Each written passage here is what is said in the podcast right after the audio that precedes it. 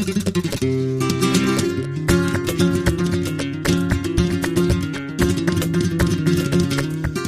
begrüße euch ganz herzlich zu 10 Minuten Jura, dem Podcast des Repetitoriums Hofmann aus Freiburg. Mein Name ist Frank Hofmann, ich bin Repetitor und Anwalt für Prüfungsrecht. Ja, wir wollen uns heute mal mit einem sozusagen top aktuellen Rechtsinstitut befassen, nämlich dem Wegfall der Geschäftsgrundlage. Äh, von manchen auch Störungen der Geschäftsgrundlage genannt. Das ist in Paragraph 313 BGB geregelt. Ja, und regelt, ähm, wie der Name schon sagt, wenn von einem Rechtsgeschäft die Geschäftsgrundlage wegfällt, also keine klassische Leistungsstörung vorliegt, wie Gewährleistung oder Unmöglichkeit, sondern sozusagen das Drumherum gestört ist. Also das Rechtsgeschäft an sich keinen Sinn macht, sich Bedingungen wesentlich geändert haben. Also Schulfälle aus äh, der Rechtsprechung wären zum Beispiel das Engagement von Musikern für eine Faschingsveranstaltung, die dann ausfällt wegen des Golfkrieges oder äh, dass ich mir einen Bootssteg an einem See für 20 Jahre pachte und für meine Yacht und dann wird plötzlich das Yachtfahren auf dem See verboten. Solche Beispiele, wo die Leistungen an sich noch möglich wären, aber eben keinen Sinn mehr machen. Äh, typischer Fall von Wegfall der Geschäftsgrundlage ist es auch eben gerade, wenn sich politische oder wirtschaftliche Rahmenbedingungen ändern, also zum Beispiel Inflation oder gestiegene Rohstoffpreise, äh, ein enormes Ungleichgewicht in Verträge bringen. Und das ist auch unser aktueller Bezug, also zum einen bezogen auf die Energiepreise, zudem aber auch die Corona-Krise ganz ähnlich dem eben zitierten Faschingsfall, weil was bringt mir der gemietete Gewerberaum oder das Autohaus oder die Tanzschule, äh, wenn sie nicht benutzt werden kann? was bringt mir der für eine Hochzeit angemietete Saal, wenn die Hochzeit nicht stattfinden kann und so weiter. Ja, wir wollen uns mal äh, zunächst mal anschauen die Entstehung dieses Rechtsinstituts, die Vorgeschichte, die für das Verständnis wichtig ist, dann die Voraussetzungen, klassische Probleme, Abgrenzung zur Gewährleistung, Anfechtung und Unmöglichkeit und als aktuellen Bezug zwei Corona-Entscheidungen des BGH aus der letzten Zeit und zum Schluss noch einen Blick auf die aktuelle Energiethematik. Ja, zunächst mal zum Hintergrund der WGG. Die steht erst seit 2002, seit der vorletzten Schuldrechtsreform, also seit ungefähr 20 Jahren im Gesetz. Vorher war das reine Rechtsprechung, die in den 1920er Jahren entwickelt wurde. Der BGB-Gesetzgeber in den 1890er Jahren, der hat sich eigentlich noch dagegen entschieden, hat das für überflüssig äh, gehalten. Es gab zwar vorher auch schon im römischen Recht, das ja weitenteils auch Vorbild war fürs BGB, äh, ein entsprechendes Institut, das nannte sich Clausula Rebus Sixtantibus, also die Erwartung, dass die Dinge im Großen und Ganzen so weiterlaufen wie immer. Äh, auch in anderen Rechtsordnungen gab es das immer schon. Im englischen Recht zum Beispiel wird es sinnigerweise ein Act of God genannt, also auch so höhere Gewaltfälle, die drunter fallen. Also einfach besondere Veränderungen gewissermaßen des Schicksals, mit denen niemand gerechnet hat. Ja, und diese Rechtsprechungsänderung in Deutschland, die hatte zu tun mit der Inflation nach dem Ersten Weltkrieg. Deutschland hatte ja diesen Krieg Anleihe finanziert, anders als die Westmächte, was nach dem Krieg zu einer ziemlich rasanten Inflation, zum Zusammenbruch der Währung geführt hat und zu entsprechenden Ungleichgewichten in Verträgen. Also wenn ich zum Beispiel vorher für die Miete 500 Mark vereinbart hatte und ich mir dann für 500 Mark plötzlich nur noch ein Brötchen kaufen kann, äh, dass eben da eine Disbalance dann in den entsprechenden Verträgen ist. Und das Reichsgericht hat gesagt, dass eben in solchen Fällen Inflation dann eine Vertragsanpassung vorgenommen werden kann oder eben hilfsweise, wenn der Vertrag nicht angepasst werden kann, Rücktritt oder bei Dauerschuldverhältnissen ein Recht zur Kündigung. Man sieht also, die WGG wurde zunächst geschaffen für Fälle, was man auch die große Geschäftsgrundlage nennt, also gewissermaßen Sozialkatastrophen. Daneben kann die WGG aber, das darf man in der Klausur nicht übersehen, auch auf sozusagen Fälle im Persönlichen angewendet werden. Man nennt das dann auch sinnigerweise die kleine Geschäftsgrundlage, sozusagen die kleine Sozialkatastrophe. Ähm, zum Beispiel das Scheitern einer Beziehung, also die Rückkehr von Schenkungen zwischen Ex-Ehegatten oder auch bei nicht-ehelichen Lebensgemeinschaften wird nach herrschender Meinung nicht nach Schenkungsrecht abgewickelt, 516 fortfolgende, da es an einer Unentgeltlichkeit der Zuwendung in der Regel fehlt, weil es ja auch der Ausgestaltung des ehelichen Lebens dienen soll, wenn ich meinem Ehepartner ein Geschenk mache, dass ich ja in gewisser Weise auch mir selber damit diene, wenn mein Ehepartner glücklicher ist. Man nennt das dann nicht Schenkung, sondern unbenannte Zuwendung, ein Geschäft eigener Art. Äh, und darauf wendet der BGH dann in geeigneten Fällen Wegfall der Geschäftsgrundlage an, wenn eben diese Beziehung in die Brüche gegangen ist, abhängig jeweils von den Umständen des Einzelfalls. Sehr klausurrelevanter Fall im Kleinen, aber zum Beispiel auch das Finanzierungsleasing. Das ist ja ein Drei-Personen-Verhältnis, bestehend aus einem Kaufvertrag und einem Leasingvertrag. Und wenn der Kaufvertrag aus irgendwelchen Gründen wegfällt, zum Beispiel Gewährleistungsrecht, äh, Mängel der Sache, die zu einem Rücktritt vom Kaufvertrag führen, dass dann auch die Geschäftsgrundlage des Leasingvertrages entfällt. Zu den Voraussetzungen des Wegfalls der Geschäftsgrundlage, die wollen wir uns mal im Gesetz anschauen, in 313 Absatz 1 des BGBs. Es sind insgesamt drei Voraussetzungen, die man da aus dem Text rauslesen kann.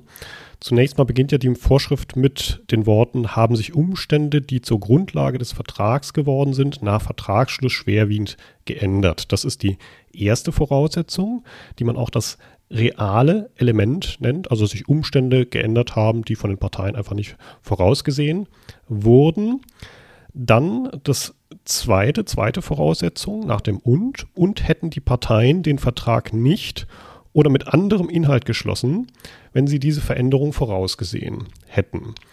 Also sprich, wenn man die Veränderung vorausgesehen hätte, wenn man zum Beispiel die Corona-Geschichte vorausgesehen hätte oder äh, die Inflation, Energiekrise und so weiter, hätte sich dann die andere Seite redlicherweise auf ein Verlangen über eine Regelung einlassen müssen, was man auch das hypothetische Element nennt.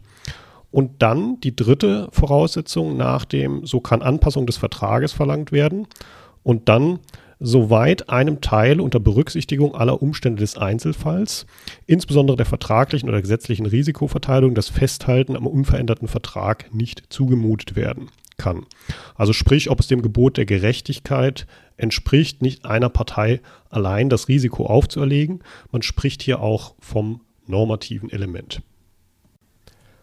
Also ich wiederhole nochmal, drei Voraussetzungen.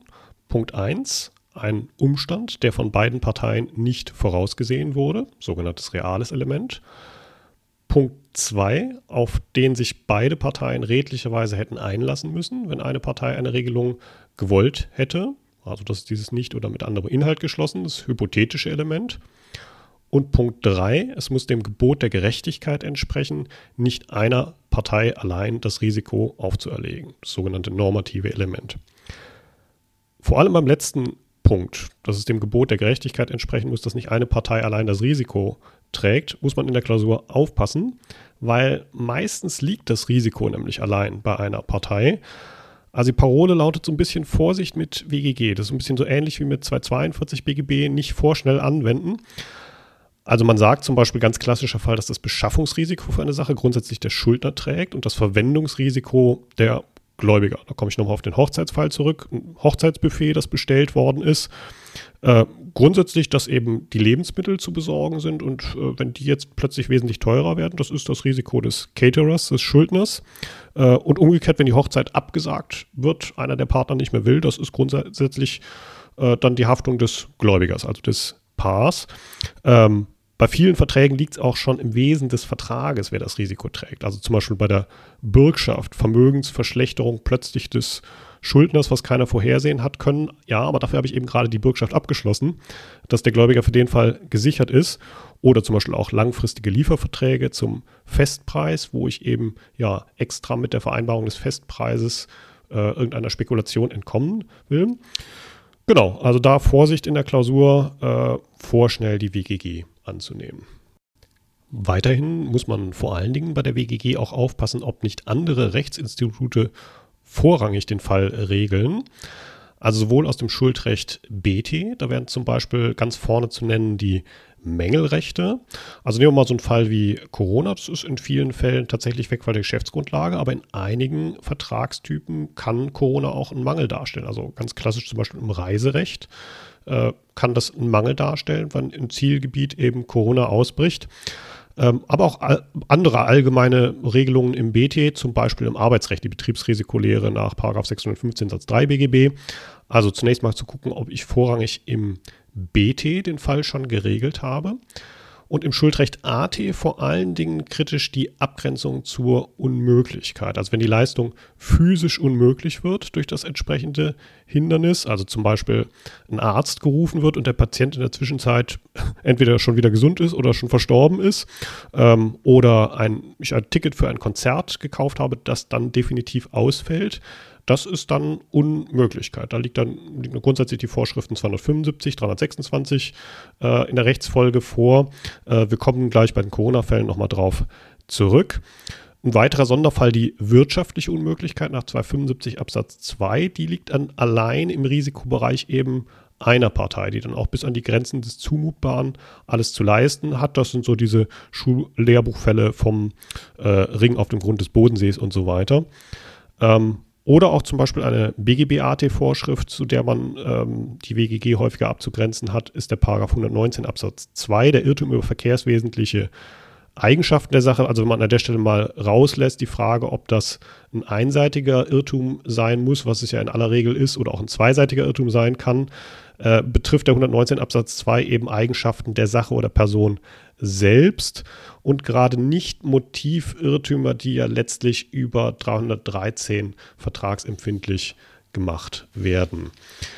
Ja, die Rechtsfolge der WGG ist dann Anpassung grundsätzlich des Vertrages nach 313 Absatz 1 und erst danach, wenn eine solche Anpassung nicht möglich ist, was allerdings in Klausurfällen häufiger der Fall ist, Rücktritt nach dem Paragraphen 313 Absatz 3 Satz 1 beziehungsweise bei Dauerschuldverhältnissen wie zum Beispiel Miete und so weiter, da tritt an die Stelle de, des Rücktritts dann die Kündigung nach 313 Absatz 3 Satz 2 in Verbindung mit Paragraph 314.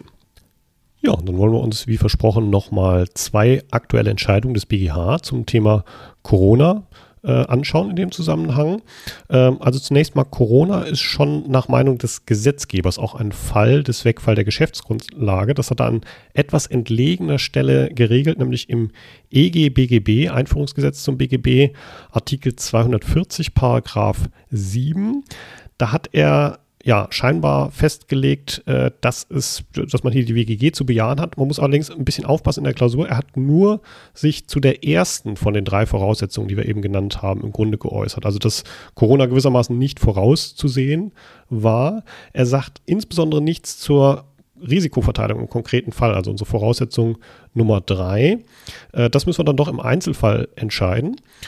Ja, und dazu zwei Entscheidungen des BGH, äh, die zeigen, dass Corona in diesen Zusammenhängen durch, äh, durchaus unterschiedlich zu behandeln ist. Das eine ist die BGH-Entscheidung vom 12.01.22.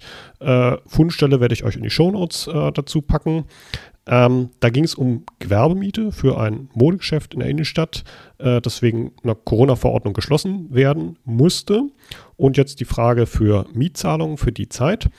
Äh, der BGH ist schulmäßig vorgegangen, wie in der Klausur auch, hat zunächst mal, was ich eben sagte, im BT geguckt, ob das nicht ein Mangel sein könnte im Sinne des Mietrechts, 536, und hat auch gesagt, dass grundsätzlich auch Beschränkungen aus dem öffentlichen Recht, wie jetzt eine Verordnung oder so, können zwar auch einen Mangel darstellen einer Mietsache. Also wenn ich zum Beispiel den Plan hatte, eine Gaststätte zu eröffnen und dann mir Vorschriften, Beschränkungen des Gaststättenrechts entgegenstehen. Diese öffentlich-rechtlichen Beschränkungen müssen aber dann ihren Grund in der Sache selbst haben. Und das war bei Corona eben nicht der Fall, weil Corona eben doch alle gleichermaßen betroffen hat. Dann müsste man in der Klausur als nächstes Unmöglichkeit prüfen, 275, 326, was ich eben gesagt habe. Das hat der BGH jetzt in der Entscheidung nicht angesprochen, aber in der Klausur müsste man es, denke ich, anprüfen. Aber es ist eben keine Unmöglichkeit, weil grundsätzlich die Gewerberäume ja zur Verfügung gestellt werden können. Sie machen halt keinen Sinn, weil ich in der Zeit nichts verkaufen kann, aber zur Verfügung gestellt werden können sie, also kein Fall der Unmöglichkeit. Und dann erst Wegfall der Geschäftsgrundlage prüfen als letztes. Da werden die drei Elemente hier zu bejahen, also das reale Element, das erste Element eben schon nach dem eben zitierten Artikel 240, Paragraph 7 EGBGB, auch das hypothetische Element, wenn man es geahnt hätte mit Corona, hätte man sich darauf einlassen müssen. Äh, und eben auch das normative, das Gerechtigkeitselement, grundsätzlich ja, so der BGH, aber abhängig von den Umständen des Einzelfalls. Insbesondere keine pauschale Aufteilung 50-50, wie es teilweise in der Instanzenrechtsprechung vorgeschlagen wurde, sondern eben nach den Umständen des Einzelfalles, wie zum Beispiel, ob ein Händler sich auf Online-Plattformen äh, umstellen konnte oder ob er staatliche Hilfen bekommen hat für die Zeit. Solche Dinge. Äh, Im konkreten Fall hat der BGH den Fall deswegen zurückverwiesen an das OLG. Die zweite Entscheidung des BGHs betraf ein Fitnessstudio, das der Kläger nicht nutzen konnte wegen Corona und äh, wollte eben seinen Mitgliedsbeitrag äh, zurück für die entsprechende Zeit. Das ist eine BGA-Entscheidung vom 4.5.2022. Auch dazu die Fundstelle dann in den Show Notes. Ähm, da könnte man sich erstmal Gedanken machen, was für ein Vertragstyp denn so ein Fitnessstudio-Vertrag ist. Wohl irgendwie gemischtypisch. Äh, dominant dürfte der Mietvertrag sein, nach herrschender Meinung im Sinne von 535. Ähm, selbst dann, wenn ich irgendeine Einweisung durch einen Trainer habe, ähm, ja, ist letztlich der Mietvertrag das Leitbild für diesen Vertrag, eben Miete der Geräte für die Zeit, wo ich dran trainieren möchte. Ähm, und das wäre auch so der erste Einstieg, dass man sich wieder klar macht, es ist kein äh, Mangelfall im Sinne von 536 fortfolgen, weil es ja nicht ein Mangel äh, der Geräte ist letztlich. Äh, dann macht man sich wieder Gedanken um Unmöglichkeit, 275, 326, wie gesagt, vorrangig, vor Wegfall der Geschäftsgrundlage, Paragraph 313. Und die Unmöglichkeit ist hier jetzt einschlägig, anders als im Fall eben. Äh, denn die Geräte können ja schon physisch nicht benutzt werden, wenn mir aufgrund einer Corona-Verordnung verboten wird, das Fitnessstudio zu betreten. Und das ist eben anders als im Fall eben mit der Gewerberaummiete, den wir hatten, wo äh, die Miete physisch noch möglich war, nur eben sinnlos geworden ist. Die Räume standen ja noch zur Verfügung. Ähm, und hier eben ich schon physisch die Geräte nicht mehr benutzen kann. Und das führt dann eben zur Unmöglichkeit. 275, 326 äh, beziehungsweise um es genau dann den Rückzahlungsanspruch an Paragraphen festzumachen, 326 Absatz 4, wenn man schon vorausgezahlt hat, in Verbindung dann mit Paragraph 346. Man muss bei so gelagerten Fällen immer noch aufpassen, der Gesetzgeber hat Betrieben die Möglichkeit für Gutscheinlösungen gegeben. Das ist der Artikel 240, Paragraph 5 EGBGB. Ähm, ja, das war allerdings hier im konkreten Fall nicht einschlägig. Also wir merken uns nochmal für die Corona-Fälle zuerst immer im BT die Gewährleistung prüfen. Die ist es aber meistens nicht. Die ist meistens zu verneinen, da Corona seinen Grund eben nicht in der Sache selbst hat, um die es da geht. Äh, prominente Ausnahme wäre hier unter Umständen das Reiserecht, wo Corona am Zielort, wie gesagt, im Einzelfall durchaus einen solchen Mangel darstellen kann. Und dann insbesondere die Abgrenzung Unmöglichkeit zu Wegfall der Geschäftsgrundlage habe ich eine physische Unmöglichkeit, wo ich schon ein bestimmtes Angebot einfach per se nicht nutzen kann, wie zum Beispiel das Fitnessstudio. Ich komme da nicht rein, wenn es geschlossen ist. Oder ein Tanzkurs, der schlicht ausgefallen ist. Dann habe ich Unmöglichkeit nach 275, 326.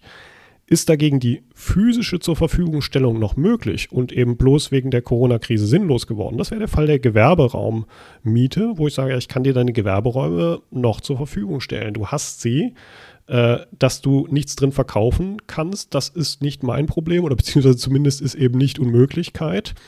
Ähm, genau, oder eben, dass ich einen Saal gemietet habe für eine Hochzeit. Der Saal könnte zur Verfügung gestellt werden. Äh, es ist keine physische Unmöglichkeit. Das Geschäft ist nur sinnlos geworden, weil ich eben aufgrund der Bestimmungen die Hochzeit nicht feiern kann, aber der ja, Vermieter des Saales könnte mir jederzeit sagen, ja, den Saal, den könnt ihr trotzdem haben in diesen Fällen eben Wegfall der Geschäftsgrundlage. Ja, dann nochmal kurz zu den zwei weiteren Großthemen unserer Zeit und ihrem Verhältnis zu Wegfall der Geschäftsgrundlage. Das wäre zum einen äh, der Punkt Inflation. Äh, der Fun Fact ist ja sozusagen, dass äh, WGG seinerzeit entwickelt wurde aus Anlass einer Inflation, eben der Inflation nach dem Ersten Weltkrieg bis 1923. Nun muss man sehen, diese Inflation damals, die hat dann doch ein anderes Kaliber angenommen als das, was wir heute haben. Äh, Gerade in der Schlussphase dieser Inflation 1923, da hat man wirklich mit Waschkörben ähm, äh, von Geld gezahlt sozusagen. Ähm, Grundsätzlich ist es bei Inflation so, solange sie sich noch einigermaßen im Rahmen hält, äh, trägt der Gläubiger einer Geldleistung das Inflationsrisiko und zwar alleine. Äh, weil das weiß man ja, dass Währungen einfach an Wert verlieren, mal mehr, mal weniger.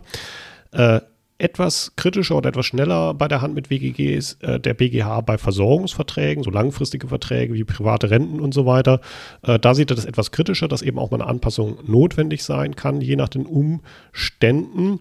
In der Praxis behilft man sich häufig mit sogenannten Wertsicherungsklauseln, dass man also zum Beispiel ein äh, dauerhafte Miete anbindet an den Verbraucherindex des Statistischen Bundesamtes oder eine Unterhaltsvereinbarung äh, trifft in einem Scheidungsvergleich, wo man sich orientiert dynamisch an einer Beamtenbesoldung oder was auch immer. Ähm, gesetzlich geregelter Fall für eine solche Anpassung wäre zum Beispiel der Paragraph 557b für die Indexmiete.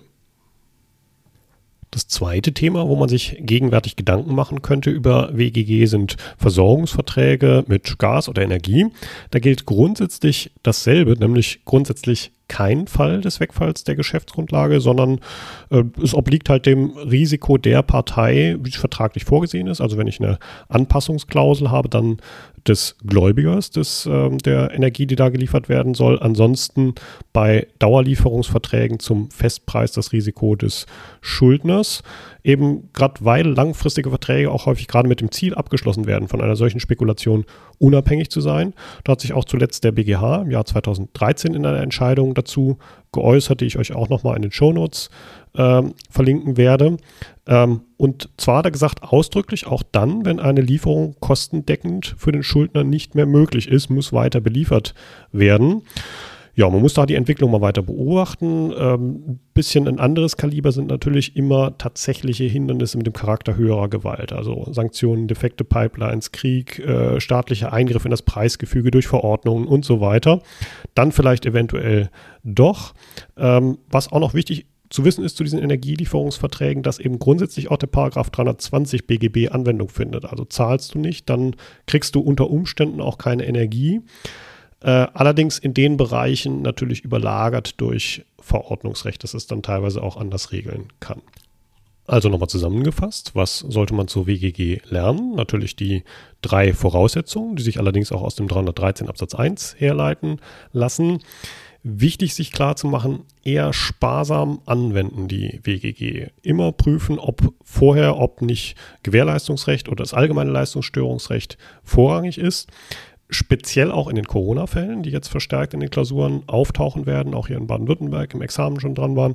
Ähm, also sich überlegen, diese Abgrenzung zur Unmöglichkeit. Wir haben es von den beiden BGH-Entscheidungen gesehen, dass mal das eine, mal das andere Anwendung findet und man gucken muss, äh, hat Corona jetzt die Leistung physisch unmöglich gemacht, dass da einer nicht in sein Konzern konnte oder was. Ähm, oder eben ist es so, dass die Leistung an sich noch zur Verfügung hätte gestellt werden können und bloß ihren Sinn verloren hat, dann WGG. Auch für alle sonstigen Fälle von WGG gilt vor allen Dingen diese dritte Voraussetzung, das normative Element, das ist die entscheidende Voraussetzung. Also sprich die Frage, liegt das Risiko bei einer Partei allein oder ist hier WGG eine Teilung des Risikos angemessen? Das kann man im Grunde nur gerechtigkeitsmäßig entscheiden und sich da ja vielleicht so ein paar Gedanken im Hinterkopf zurechtlegen, dass das Beschaffungsrisiko grundsätzlich beim Schuldner liegt, Verwendungsrisiko grundsätzlich beim Gläubiger, Schlagwort abgesagte Hochzeiten und so weiter und eben nur ausnahmsweise diese Risikoteilung angenommen wird, wenn irgendwas kommt, was einfach einer Partei alleine nicht zuzurechnen ist, also Sozialkatastrophen im Großen wie auch im Kleinen. Also wie wir gesehen haben, Krieg, aber auch Beziehung oder äh, um es etwas weniger melodramatisch zu formulieren, halt einfach Umstände, mit denen keine der Parteien vorher rechnen konnte. Das soll es für heute gewesen sein. Wenn euch der Podcast gefallen hat, würde es mich freuen, wenn ihr ihn abonniert. Ihr findet alle Folgen auch auf meiner Website www.repetitorium-hofmann.de. Dort findet ihr auch einige Skripten für euer Studium. Wenn ihr Wünsche habt, was ich hier mal besprechen soll, schickt mir gerne einfach eine Mail. Adresse findet ihr auch auf meiner Website. Ja, so viel für heute. Macht's gut, viel Erfolg in euren Klausuren und tschüss.